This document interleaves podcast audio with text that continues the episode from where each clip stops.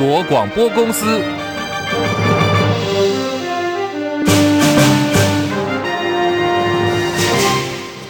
大家好，欢迎收听中广新闻，我是黄丽凤。新闻开始，先来关注的是今年三月宣布跟台湾断交、改和中国大陆建立外交关系的洪都拉斯。宏国总统卡斯楚今天起启程访问大陆。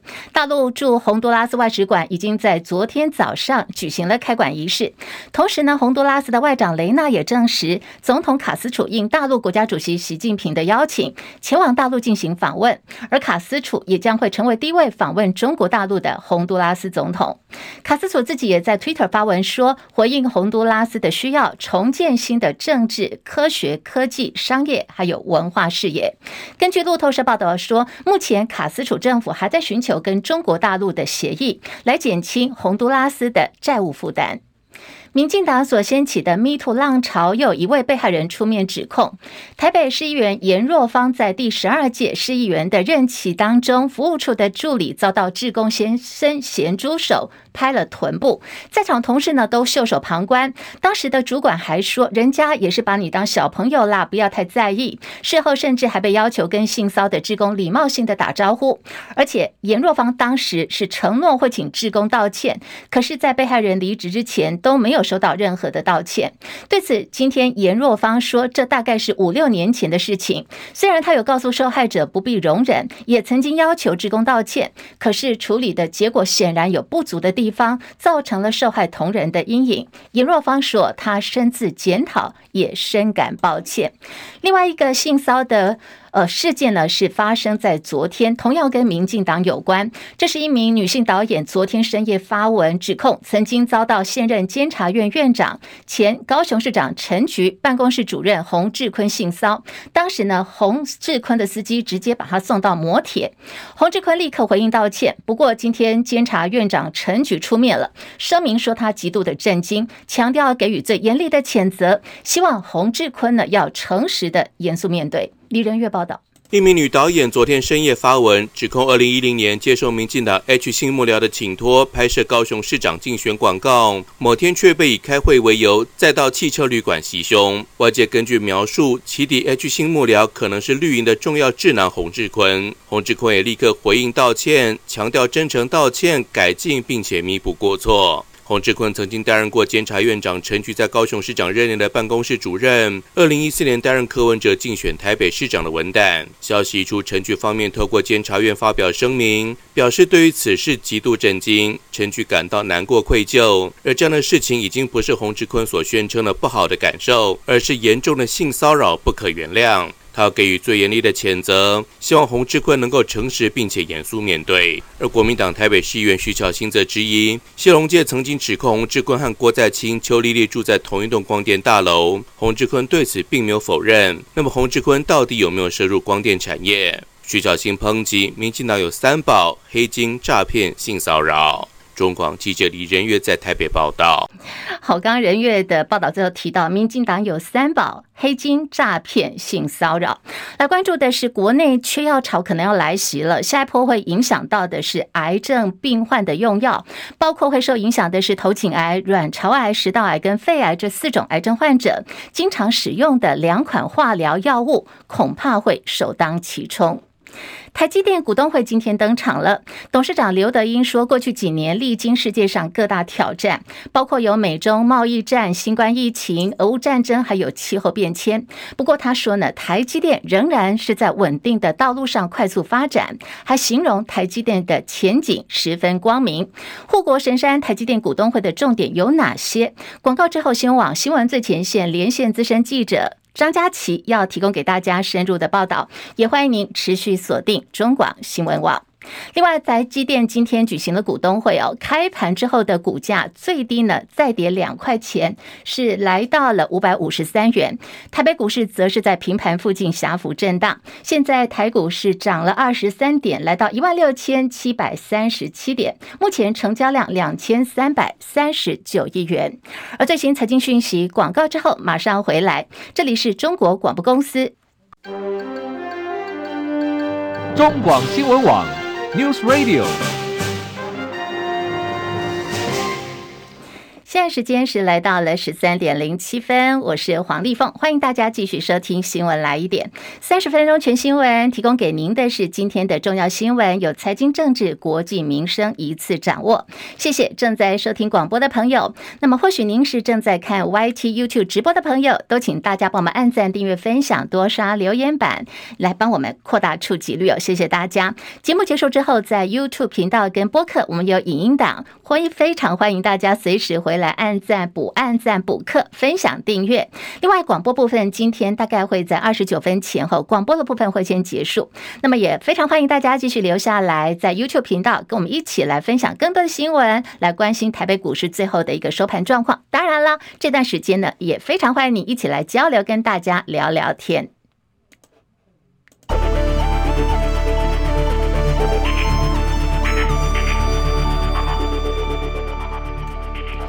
新台币兑换美元贬值二点一分，来到三十点七一六兑换一美元。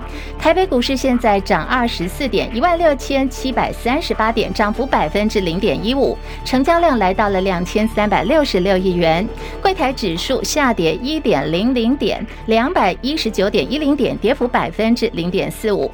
日本股市涨两百五十二点，三万两千四百七十点，涨幅百分之零点七八。韩国股市涨十四点，两千六百一十五点，在港股方面，现在是来到了一万九千两百四十四点，涨一百三十二点，涨幅百分之零点六九。大陆股市跟印度股市今天都是走跌的。在大陆上海综合指数方面，三千两百三十点，目前跌幅百分之零点零九。深圳成指下跌七十五点，一万零八百七十点，跌幅百分之零点六九。印度股市小跌八十四点，六万两千七百零三点。国际汇价方面，欧元兑换美元一点零七。二二七美元兑换日元一百三十九点四零，一美元兑换七点一零八三人民币。黄金价格最新报价每盎司现在呢是一千九百六十二美元。以上是最新的财经资讯。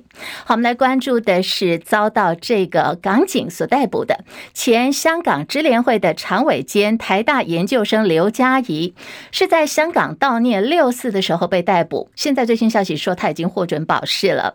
他自己呢在脸书稍。早留言说，香港警方暂时没有起诉他，他会乐观面对这起事件，也强调说自己是跟大部分的香港人一样的，做该做的事，守该守的义，而且他说做了。就是无悔。刘佳怡说，保释条件是七月五号之前，他必须再到警署去报到，缴交保释金。现在港警方面暂时没有正式成案移送他，也没有要求他必须交出护照，所以原则上现在的他是可以出境离开香港的。美国白宫国安会战略沟通协调官科比今天是在例行媒体简报会当中说，北京在台海跟南海的行动日益挑衅，所以他警告说，这类行动恐怕会酿成伤亡。新加坡国防部长黄永红则是在刚落幕的第二十届香格里拉对话当中提出，日本应该着重改善跟中国大陆的关系。根据黄永红说，比起南海主权的争端，东北亚的局势更令他感到忧心，因为现在南海。纠纷已经持续了一段时间，但是越南、菲律宾、汶莱、马来西亚跟中国等涉事的国家，还是努力在维持彼此的关系，也还存在着让局势降温的管道。相比之下，东北亚因为中国大陆、日本还有朝鲜半岛的核武危机存在的火焰大得多，所以他呼吁日本要设法让其他的国家安心，继续的在多边场合参与地方的事务。而现在，民众党党主席柯文哲正在日本进行访问，今天来到第三天了。今天一大早，柯文哲是到了众议院去拜访被称为“台湾女儿”的日本参议员联访等政要。针对核能议题，柯文哲呼吁民进党必须要诚实面对。你经济要成长，用电量继续在上升，台积电要不要嘛？那个台南跟高雄厂要不要真的扩厂完成？现在一家台积电就用掉五 percent 的电，等到南部那个厂区全部完成，它耗电量会占全台湾的十 percent 的啊，这是一个很很真实的问题啊。所以，所以我倒觉得这样，政府讲实话就好了，不要为了意识形态。我知道缓和是民进党的神主牌，可是现在就是就是面对问题嘛，你不能说紧抱神主牌，那不顾事实嘛。好，我们刚好听到柯文哲又提到了台积电，他说股神巴菲特会从台积电撤资，大概台海安全就是一个问题。另外，缺电的问题呢，也是台湾人民必须要很诚实的来面对。柯文哲说，护国神山呐、台积电不是没有代价，因为台积电是一个高耗电的产业。今天早上，柯文哲说他才刚刚读到资料，台湾的 GDP 大概占日本的百分之十二左右，可是台湾的耗电量是日本的百分之三十。台湾目前的产业都属于高耗电产业，我们国家能源够不够？电够不够？这是供跟需的问题。既然台湾已经有一个很高耗电的产业，就得要来面对严肃的思考，我们要增加电的供应量。柯文哲说：“你不能够说要台积电不要核电，这真的是要开始做取舍。”他说：“现阶段最安全的还是核二、核三要延役，不能够二零二五就把它给关掉了，除非要台湾经济都不要成长。”他也反问：“经济要成长，用电量也要继续的上升，那么台积电？”还要不要？他在后面打了一个大问号，把这个问题抛出来给大家。现在时间来到了十三点十三分。好，提到台积电呢，台积电今天是开股东会，我们马上连线是我们的资深财经记者张佳琪，来了解一下今天股东会的一个情况。佳琪上线了吗？是立凤午安。好，这场台积电股东会是疫情以来首度开放给股东跟媒体现场参与。我看了一下那个画面，大概就三四百名股东，可能有这么多人哈。好，我们来请问这个佳琪，就你了解今天董事长刘德英的谈话，他可以说是一个呃业界跟股东的信心指标吗？那到底今天刘德英说了什么？佳琪，其实股东还是最想知道台积电的营运展望到底是怎么样嘛？那刘德英在今天的这个法这这个股东会当中，其实大致上也做了一些回应哦。刘德英认为在，呃台积电营运展望是持续的呃稳健成长的情形之下，前景是十分光明的。整体来讲，其实他对于营运展望的这个看法，跟上一次法说会释出的消息是相当的，也就是说，第二季可能是台积电比较这个呃。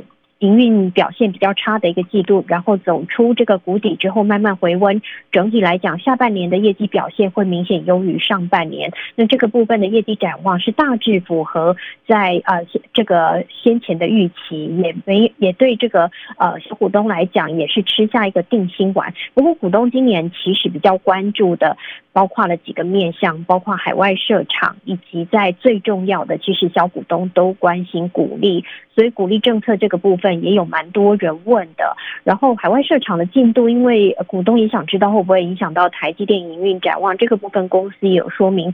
整体来看，在今天的股股东会当中，对于股利政策的宣示，应该会是一个比较重要的关键性因素哦。因为台积电股利政策是呃持续性增加的一个情况，在今年的话，整体来讲是可以发到十一点二五元，因为他们股五月的董事会才刚。核准投呃每一季度的配息可以到三元，那么第四季就能发放。所以财务长黄仁昭今天在说明小股东最关心的股利政策时，呃定调今年的股息政策十一点二五元高于去年。那么明年呢？因为董事会已经核准他们每一个季度可以发到三元，所以明年的股息拍板就是一年十二元。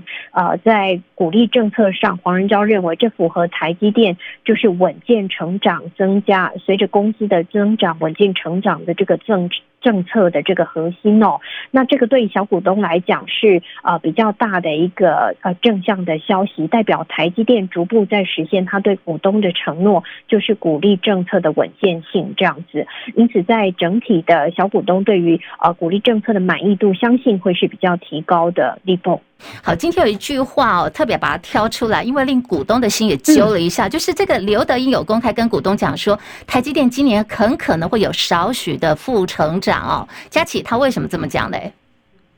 其实应该是担忧在第这个上半年度比较弱的这个部分的成长力道。不过刘德英还是有强调，今年整体的前景是十分光明的。那么再者，这个隐忧当然还是会啊、目前还没有谈定的就是海外厂的设厂进度。今天股东会很多人问，相信这也是影响刘德英在事出展望的时候稍微比较保守的原因。因为美国厂的补助，它台积电方面目前还在跟美国商务部做进一步的协调。那么刘德英今天在股东会当中回答。啊小股东的提问时候，也特别强调，因为还在这个谈判当中，他没有办法详细的说明。但是呢，相信他相信美国商务部会正向回应。那还有一个会影响到营运前景，就是可能在。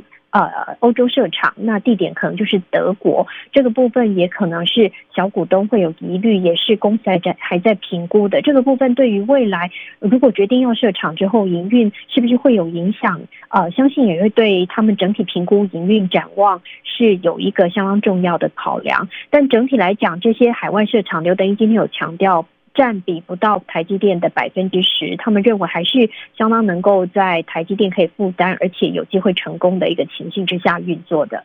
好，非常谢谢佳琪哦。那么提到了这个海外的布局，大家记得吗？台积电先前在美国亚利桑那州哦，他已经把这个厂建好了，员工也进驻了。可是最近陆陆续续就发生说，哎，美国籍的员工跟我们台湾派去的员工，大家对于台积电的工作文化显然呢有不适应的地方。这是来自于美国媒体《财经杂志》的报道说，台积电美国厂呢，总共这个部分它有出现了九十一条的留言，主要是因为说。美国不少台积电的现任跟前任员工，对于台积电的强硬企业文化，还有轮班必须要服从等等，他们抱怨说他们很难习惯，认同率只有百分之二十七，就说台积电没有为这个到美国去设厂做好准备。呃，所看到的这个百分之二十七的认同率。根据美国财经杂志的报道说，也就是大概只有三分之一的人会推荐别人去那里工作。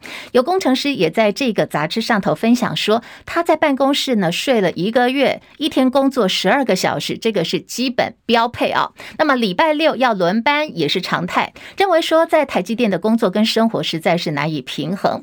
对此，台积电也回应了，他说：“我们公司呢有每个礼拜工时六十小时的这个警戒线，公司内部呢也有畅通的沟。”不同管道。提供给员工可以平衡生活的环境。好，我们做个平衡的报道。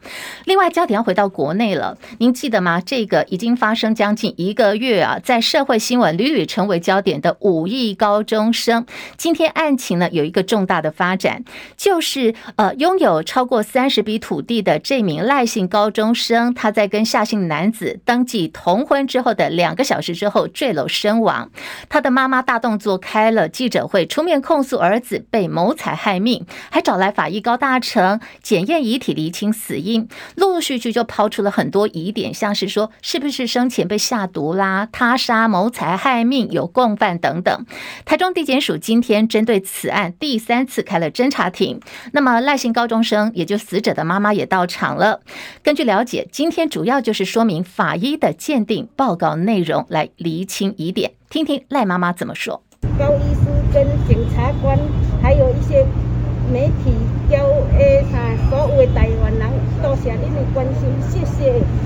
你为什么诶？诶，啊，阮囝这迄个一定爱向阮囝这个公道，向阮囝这个清白，谢谢，多谢你。你认为是冤枉的吗？叫开始吗？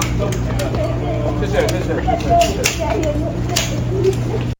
好，这是今天呃赖姓高中生的母亲到了台中地检署第一时间接受媒体读访的时候，他所做的回应。不过，这个委任律师许哲维说，今天的侦查庭主要就是请赖妈妈到案去说明，检察官要说明就是目前有关于这个死因报告等等，提出一些相关的事证。那么，是否会有鉴定报告这个部分呢？晚一点结束以后，也会跟大家来做进一步的说明。就在台湾版的 Me Too 现在遍地烽火之际，民进党立委范云先前控告国民党立委陈雪生，在二零二零年立法院审查监察院长陈菊人事案的时候，用肚子去撞他性骚扰，求偿新台币五十万元。台北地方法院二审今天驳回了陈雪生的上诉，判赔八万块钱确定。那么至于说范云指控陈雪生是电车痴汉、恐龙时代的恶男啊，这些言论。陈雪生也跟法院自诉范云涉及加重诽谤罪，法院则认为说没有逾越合理的评论，在去年六月的时候已经判决范云是无罪确定的。民众党党主席柯文哲宣誓副总统人选，他要跟天下争财。好，跟天下争财的这个呃说法一抛出去之后呢，真的是海选哦，开出有企业界互补性高等条件。根据媒体报道说，柯文哲也请重要幕僚多方寻找，只要有合适的。都可以来谈。最新传出说，他们去挖蓝营国民党的墙角了。啊，有幕僚就找人去接触台大社科院的院长苏宏达。谁是苏宏达吗？如果您记得小智，就是前新竹市长林志坚，当时这个论文抄袭案的时候，台大社科院的院长。苏宏达苏教授，好，主要是看准苏宏达是反绿挺蓝，形象鲜明，对于柯文哲想要当在野共主有加分的效果。苏宏达是林志坚当时论文审定委员会的召集人，传出柯文哲幕僚就是看准这一点，再加上苏宏达本人呢是学者出身，对于知识蓝也会有吸引力的。现在柯文哲人是在日本哦，今天也没有躲过这一题，呃，到日本去采访的记者就追问他，好，柯文哲的。反应也来了，我们看到他说他自己听到了这个说法，也是吓一跳的。呃，他说他跟苏宏达苏教授还从来没有见过面，也没有讲过话。不过这个。问题同样有人去问了，民众党创新创业委员会的主委前立委蔡壁如，蔡壁如没有否认哦，他说苏宏达这个教授，我是对他蛮钦佩的，是经得起这样一个政治的压力。不过呢，也要人家愿不愿意。好，这个话呢就有点意在言外，有点意思了。另外，在鸿海集团创办人郭台铭争取国民党二零二四总统提名失利，后续动向也引发关注。媒体报道说，有地方大佬现在提出有三套方案、三个剧本，打算协助郭台铭败不复活。挺过立委陈玉珍昨天晚间说，郭台铭身边有不同的意见，但是确实有在。对此进行讨论，这三套剧本的内容到底是什么？根据《镜周刊》的报道说，就是呃，多郭台铭独立参选，或者是等待国民党来换候，或者是跟民众党参选人柯文哲合作，郭柯佩。或者是柯郭配，最后一个剧本呢是放弃参选，具有权力的辅选挺郭派的立委。可是现在郭台铭、郭董下一步的动向如何？说实在的，大家也都还在关注当中。另外，国民党提名侯友谊参选总统之后，他民调落后哦，呃，最近的一次就是上个礼拜的大跌了八趴，已经到了百分之十八，十八趴的支持度跌破两成了。有人说啊，这个侯友谊大事不妙，情况危急了。那。今天呢，在台中市议会就有议员拿着这一提问了台中市长卢秀燕说：“哎呀，那怎么办呢？是不是来个这个侯卢佩救救侯友谊呢？”卢市长是否愿意当救援王？卢秀燕也给了答案，就是妈妈会留在家里，因为侯市长哎撸来撸后，所以你讲那个情形应该是不会发生。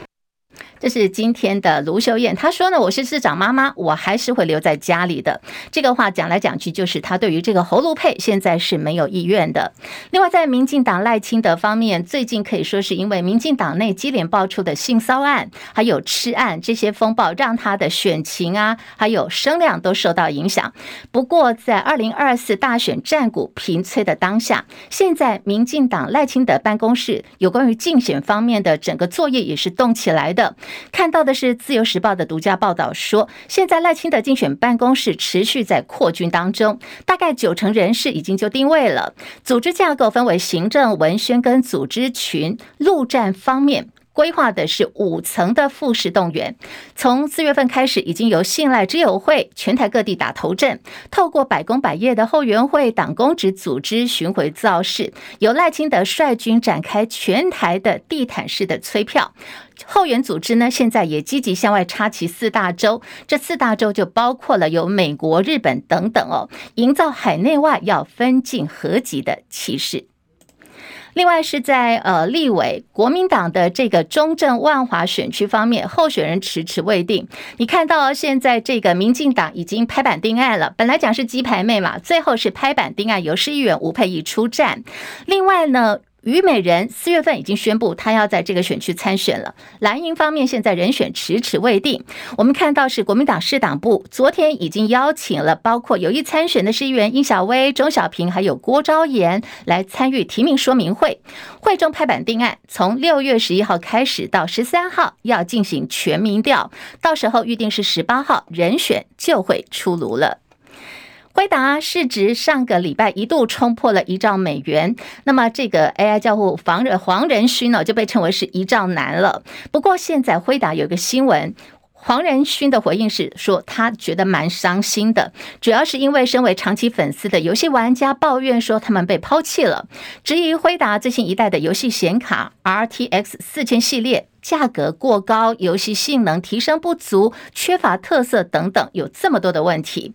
那么对此，辉达的共同创办人也是执行长黄仁勋接受媒体访问的时候说：“你们深深伤了我的心。”黄仁勋表示，就公司角度来讲，现阶段的辉达确实把 AI 产品是放在第一位的，但是并不代表说就不再关心游戏玩家了。他还半开玩笑的说：“你们太伤我的心了。”强调 RTX 四千系列显卡就是。为了玩家所打造的，而当中最重要的技术就是 AI。如果没有了 AI，就没有办法做到实时的光学追踪。